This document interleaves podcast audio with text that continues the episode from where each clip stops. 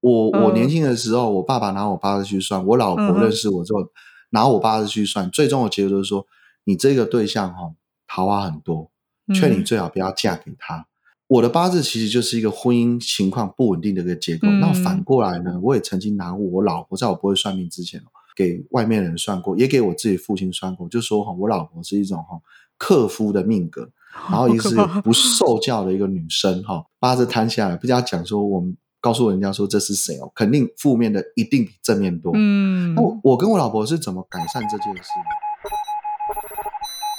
我们的人生都有一组命运方程式，里面装着自己和这个世界互动的密码，带我们突破层层难关，获得胜利。这里是好运方程式。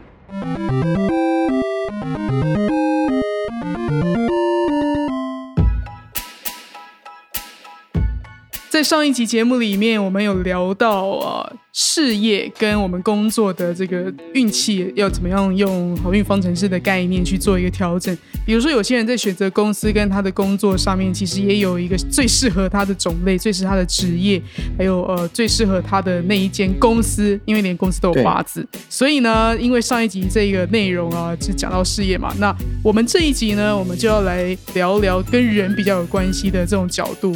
那我今天就来分享哈，这个从感情的角度来看，怎么样可以透过了解自己的命盘，然后找出自己在感情、恋爱上面的胜利的方程式哦。那我先从这个八字学里，一般人大家都知道说，不管我们是透过哦心理测验，都会讲到一个个性，好、像很多的工具都会讲到个性、性格。那我们从八字其实也是这样，第一步，我们先从八字看出一个人对于感情的个性。八字它就两大区块，第一个区块呢就是你的婚姻的这个空间，第二个就是你的感情角度的空间。八字里头都有宫位嘛，嗯其实像紫微也有宫位，星座也有宫位啊，每个宫位都会去描述、描绘或者是啊、解译一个人对于感情或者是婚姻这个两个空间的一个形态。好，所以我们第一个可以从八字先了解一下、哦啊，每个人的感情观或者婚姻观到底是长什么样的形态呢？那这形态里头其实是有啊，我们大家认为的啊美好跟不美好的成分组成在里头。那我们可以透过呢了解美好跟不美好，再跟个人的感情价值观去做一个整合。感情世界上每个人运势，人家常常都会误会说，是不是呢？我这辈子只会遇到一位真命天子跟一位真命天女。这边我要特别的做说明哦，实际上在真正的命学的学理当中，并没有所谓的真命天子或真命天女。真的假的那大家不就哭哭？大家都在等待他们的 Mr. Right 欸、呃，很很多人听到我这样 说哦，听到这里其实都是很难过过的了。那会难过有两个情况，啊第一个情况就是他已经有很热爱的对象，那他也设定他是他的真命天子跟真命天女，结果听到我这一席话，这就会非常的难过。原来我没有，他不是。好，那我我这边还要再加一些些的说明哦。所谓的真命天子跟真命天女，大家认为就是嗯终身而唯一的对象。那我用一个概念给大家去意识，实际上就不可能会有所谓的真命天子跟真命天女。啊、我们讲你嫁给了一个人或娶了一位女性，我们有没有可能跟她在同一天死掉？答案是不可能的嘛。那最终就一定会有一小段时间你是单身的。如果真命天子、嗯真命天子就是海枯石烂，哦，与生相死，哈、哦，我们生死共同，那这当然这就是最理想的真命天子跟真命，但是不可能啊。那居然社会上面的情况或我们人生的经验告诉我们，我们最终一定会独自享受一段时间是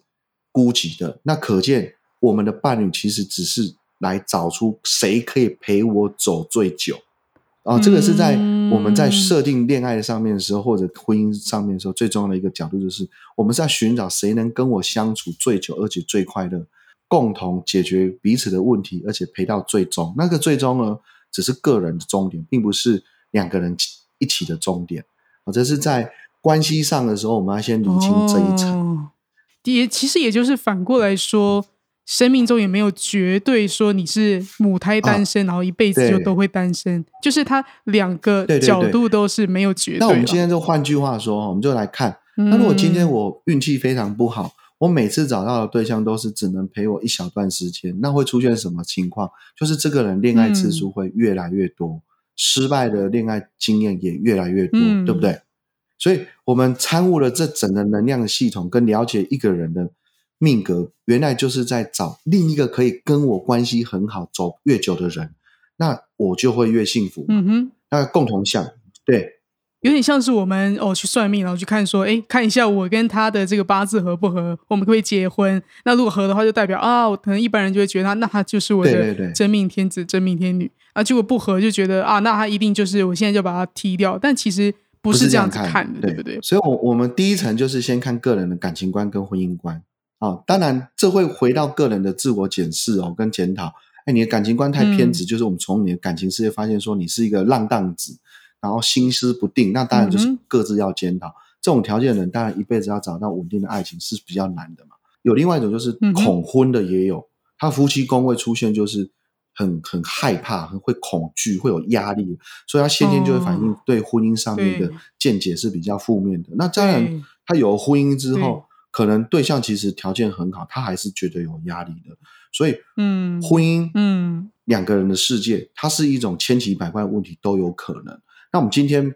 在这部分，我们没办法花太多的时间，是因为节目有限嘛，我们也不可能把所有婚姻上的那种情况题都一一的解译给大家。就讲对对对，一个大但是我方向第一个动这样子。作是告诉大家，可以透嗯过命格或好运方程式了解你的感情跟婚姻的空间跟形态。好，当然嗯哼嗯哼，这个是感情角度啊。待会我们还会提到家庭的角度，那当中有好有坏。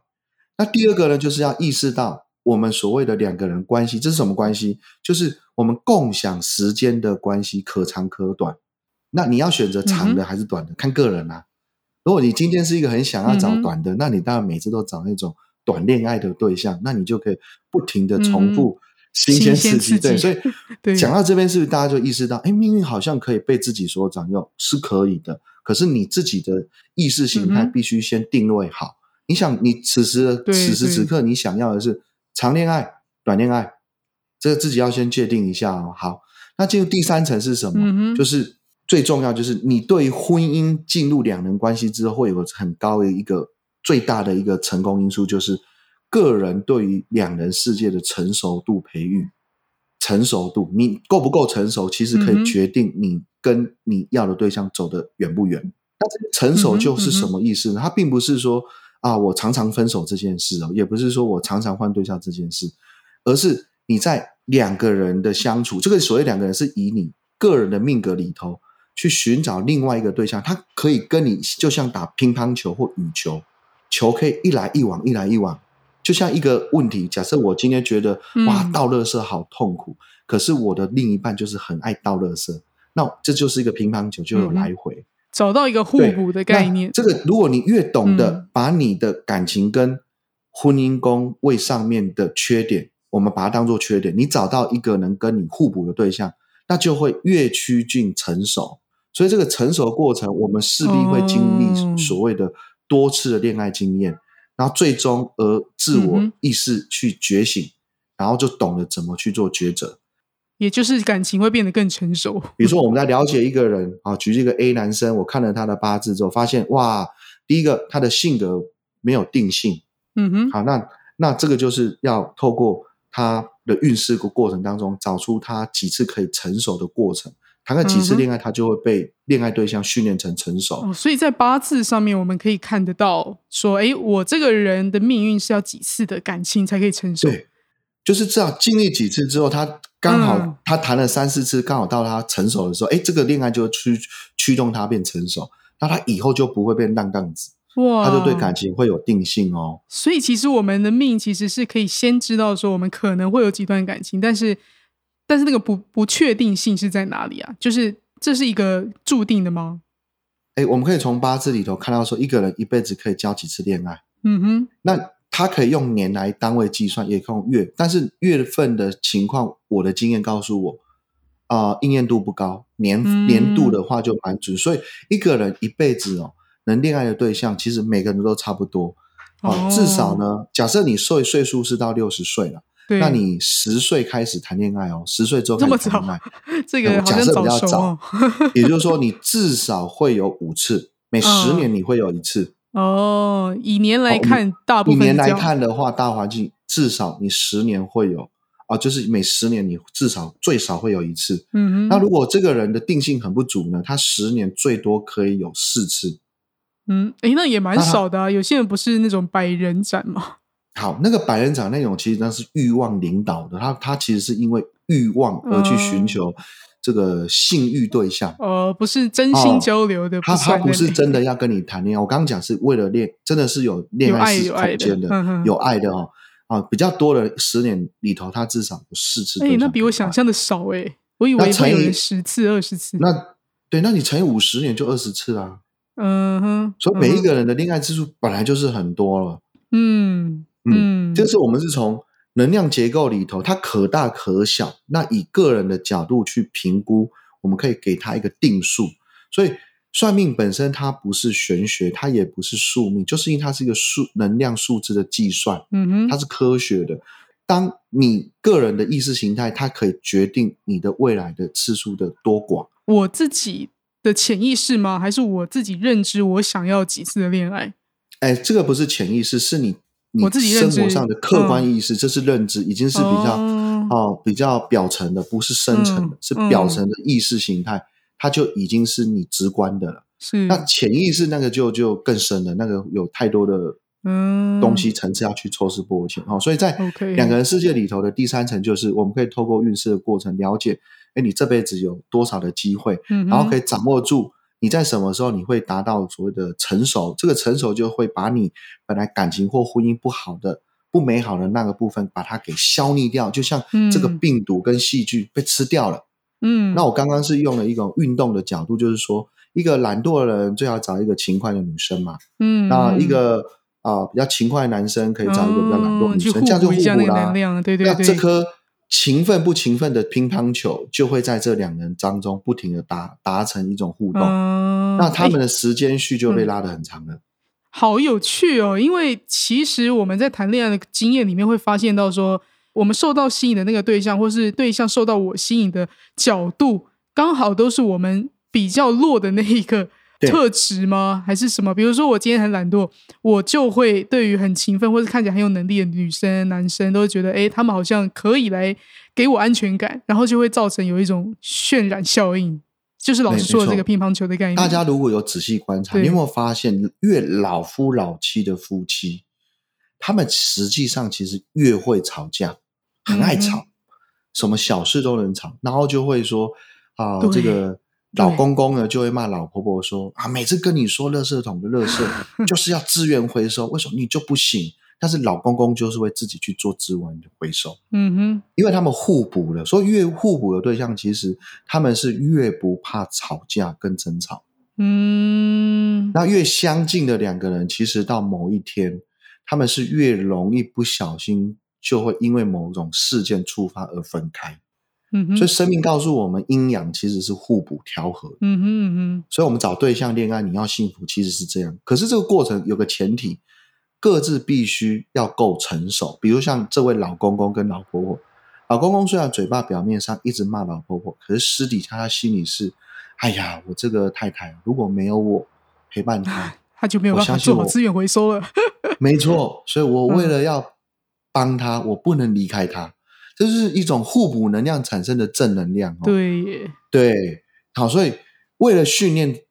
你可以一辈子不怕你跟另一半吵架、争执跟困难，所以你必须让你自己的负面找到一个能成熟的空间，甚至于找到愿意接纳你的这个缺点，他是成熟的对象，那你就可以走一辈子。嗯，OK，所以在八字上去合，说你你跟这个人合不合，不是说哦这样看就知道，但是你还要嗯真正去跟他相处之后，好你发现这个能量，呃，你们的特质会互补。没错，像 K 龙讲到合八字这件事情，我也想透过节目里头，他特别跟广大的男女听众哦，对给，大家一个正向的观念哦。第一个，合八字到底在合什么鬼东西？哦，像坊间有很多命理师，他们都用传统的见解在合。第一个用生肖合婚，这是一个非常荒谬的做法、嗯哼，啊。两个人八字总共有八个字，我们光看命就八个字哦，年月日时就代表八个字。假设再分跟时时间跟分跟秒再切切下去，其实可以长达到十个字。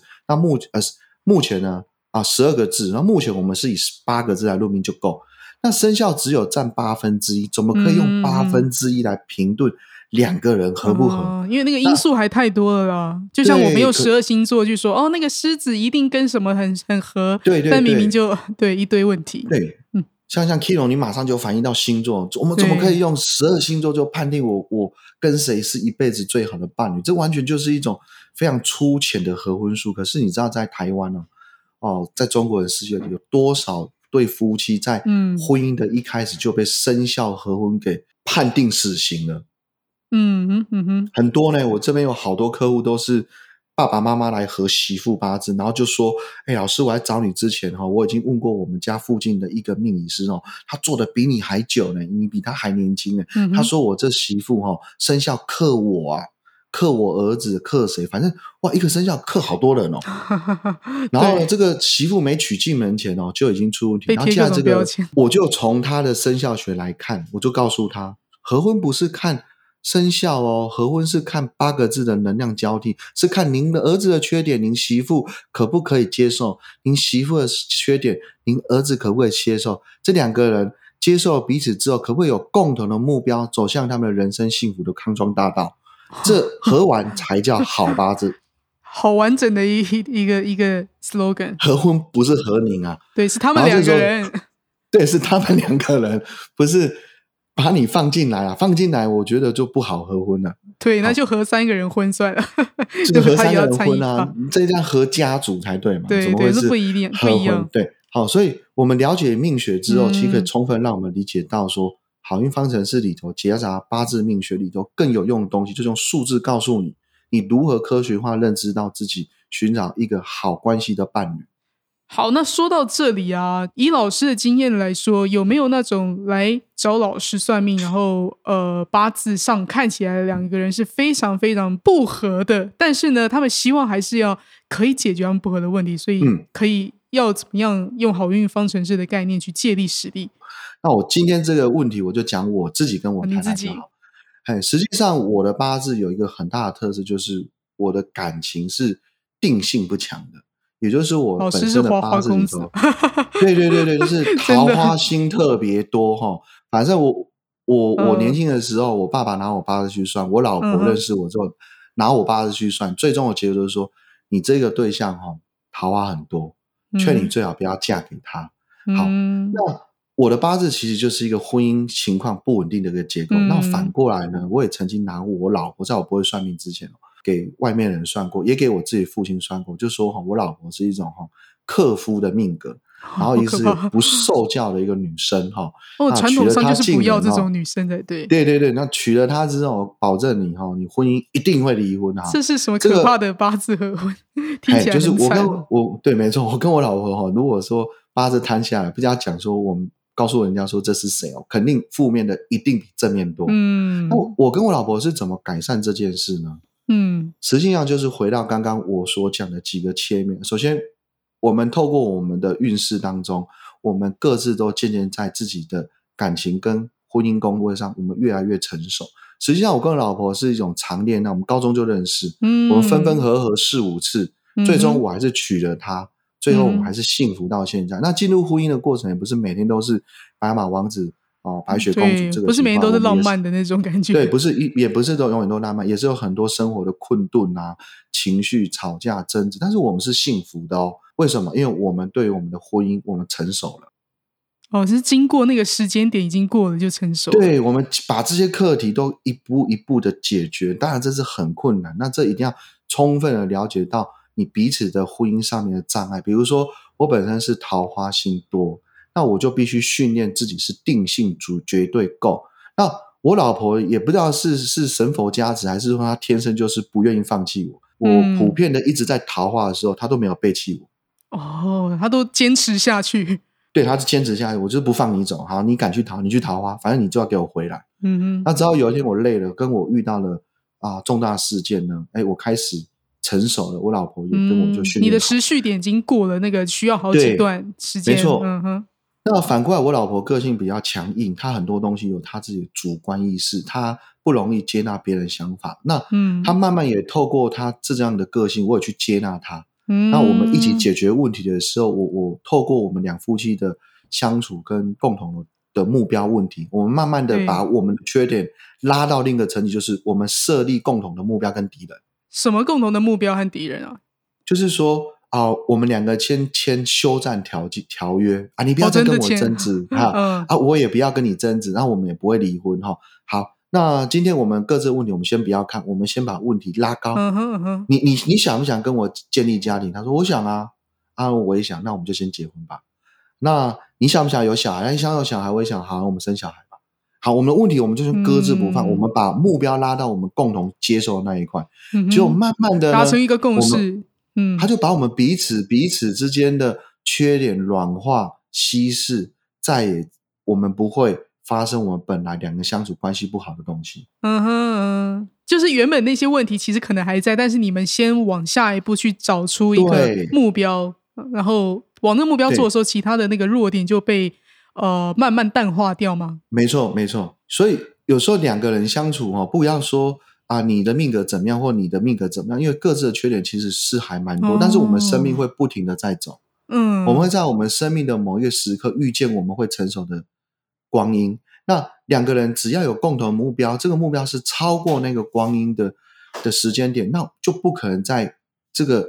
时间点到之前，我们就休止这个爱情。我跟我老婆有这个共识之后，其实我们在这个过程还是遇到很多的竞争对手出现，他也有人追求他，哦我也有人在欣赏我，可是。这些外在的因素已经无法侵略我们两个人的爱情跟因为你们已经有设定好那个共同条约、哦，对对对对对，哦，这是一种处理方式耶。没错嗯没错。那接下来的部分，当然还是回归到彼此之间生活上的互对补性。那我跟我老婆做的非常好的互补，比如说像我们的家事，哦，我个人很爱干净，那我老婆并没有像我对环境那么的吹毛求疵，可是她愿意接受，她也愿意做家事，我也愿意做家事，嗯，所以我们的家事会分工。比如倒垃圾就是我老婆，因为我不喜欢倒垃圾。那擦地板、整理家里、擦什么东西，我很喜欢，那我就负责这一块。所以生活上嗯有很多东西是必须要做互补的。嗯哇，可是这也是过了好好多时间之后，你们才成熟度到了才，哦可以这样子往下一个阶段迈进。可是有些人可能到这个阶段就就已经吹了，对不对？对，那那为什么他们会吹？因为他们没有先认清自己的感情跟婚姻上面的什么不美好的东西是什么。哦，没有接受好这个。好，我我大概 summary 一下老师前面说的这个关于感情层面上，我们要怎么样去呃做到一个借力使力，一个能量上的平衡。也就是说，老师提到感情上的成熟度这个概念嘛，那我的想法就是说，诶，其实像我们前一集聊到事业，它是不是就有点像是诶大老板他们可以很游刃有余去面对很多事业的成熟度，因为有些人他可能是要在公司里面待了二十年之后才能创业，那有些人可能是要直接创业去经历四五次的失败，然后也有些人可能是要跟呃朋友啊一起创业才会成功，自己创业不会成功，叭叭叭，像像这种有很多人不同的路径，但是都是带他们往呃事业上的成熟度去走。所以这就是所谓老师说，在感情上也有这样的一个需要经历的历程，他会带我们到那个成熟度，去到我们想要去的地方。可是这个历程，我们必须要先知道我们走哪一个路径才会往那个地方走，而不是说就是乱闯乱撞这样子。确实的，不管是在爱情或事业上，其实都是可以通过命运角度去找出哪条路径是最容易达到你可以成熟的那一块，嗯减少你失败跟挫折的次数，对更快速的达到你要的目标。但绝对不可能是从啊好运方程式或你个人命运理解之后，你就可以永生哦，不挫折哦。这个还是要给各位听众一个概念，人生是不可能不挫折的。对，哪怕你理解了自己、认识了自己，还是有可能有很多的变数存在。就像老子所说嘛，对啊，这个世界里头就是存在一个变，变就是永无常就是正常，无常无常就是正常。正常，没错没错。经过前面提到这个感情上成熟度啊，我接下来就想要问问李老师，那在家庭关系里面，如果不是只是两个人，哎，现在更复杂了，现在公婆进来了啊，然后弟媳啊，哦，哥哥嫂嫂都进来了，这时候一个家庭里面要怎么样才不会呃一下有婆媳问题啊，一下谁妯娌不和什么的，这个东西是、老师是怎么去替你的个案去做解答？我们当然从好运方程式的数学逻辑或者这个计算逻辑，当然它就是不讲道理，它只讲数据。对，数据检算下来，它一定会出现一个叫做答案解决了，就是平衡，嗯或者啊达到一个哦像轮转轮动的一个能量哦，就像一二三四五六七八九十哦循环一直循环下去，哦嗯变成一个无限的一个能量值。好，可是我们回来一个事件来探讨，我曾经就有一对哈、夫妻，那他们在生了大儿子之后呢，就产生了婆媳问题，因为婆婆跟媳妇呢对于这个啊大孙子哦，他的教养问题跟啊这个疼爱的问题上面有各持各自的立场，所以这个婆婆很嗯讨厌这个媳妇，这个媳妇嗯也很是因为讨厌小孩的这个婆婆。关系对，因为小孩关系，哦，本来没有小孩之前哦，没有婆媳问题哦，他们他们这一对很好玩哦，没有小孩哦，婆媳是很好的，有了小孩之后吵架了。哦，那直到有一次呢，我就跟他们说，我偷发现你们的能量里头，如果有缘分再增加一位或两位小孩子的情况下，我认为你们家就好了。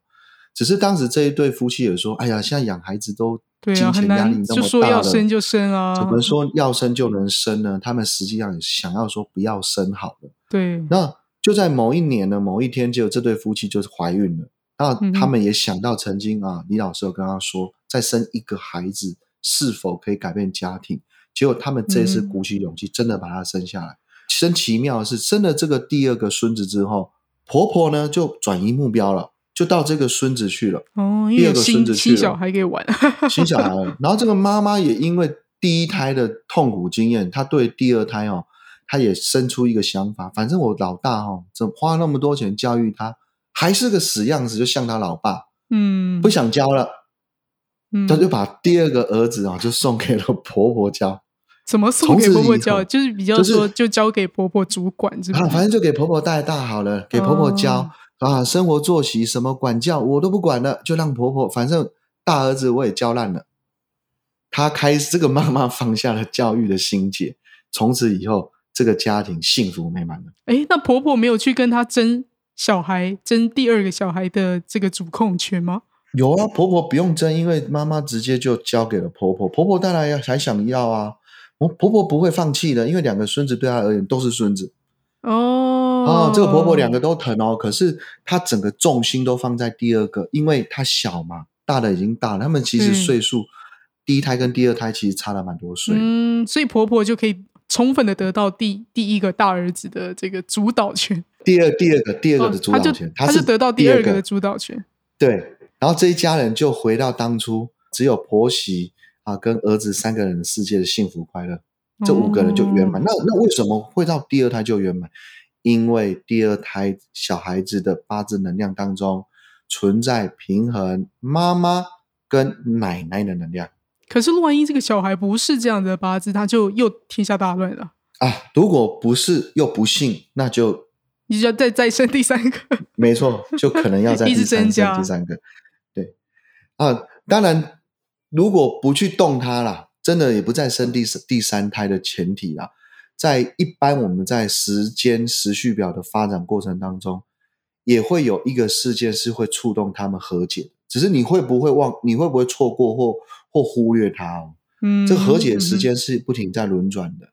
呀呀呀！所以总而言之，就是在家庭的关系里面，也是哦，透过 A 跟 C 互补，然后来让 B 比较不会呃怎么样制造 A 跟 C 的混乱，或是 B 的出现让 A 跟 C 可以呃比较缓解那个那个张力等等的。对，没错，没错。所以生小孩是一个角度，虽然说大家也不是要为了什么去化解你跟婆婆的问题而生小孩，但是增加人员成员数，可其实是真的有有可以去做一个能量平衡就对了。嗯，确实是有有些嗯家庭是透过增加能量可以达到，那有一些家庭他的关系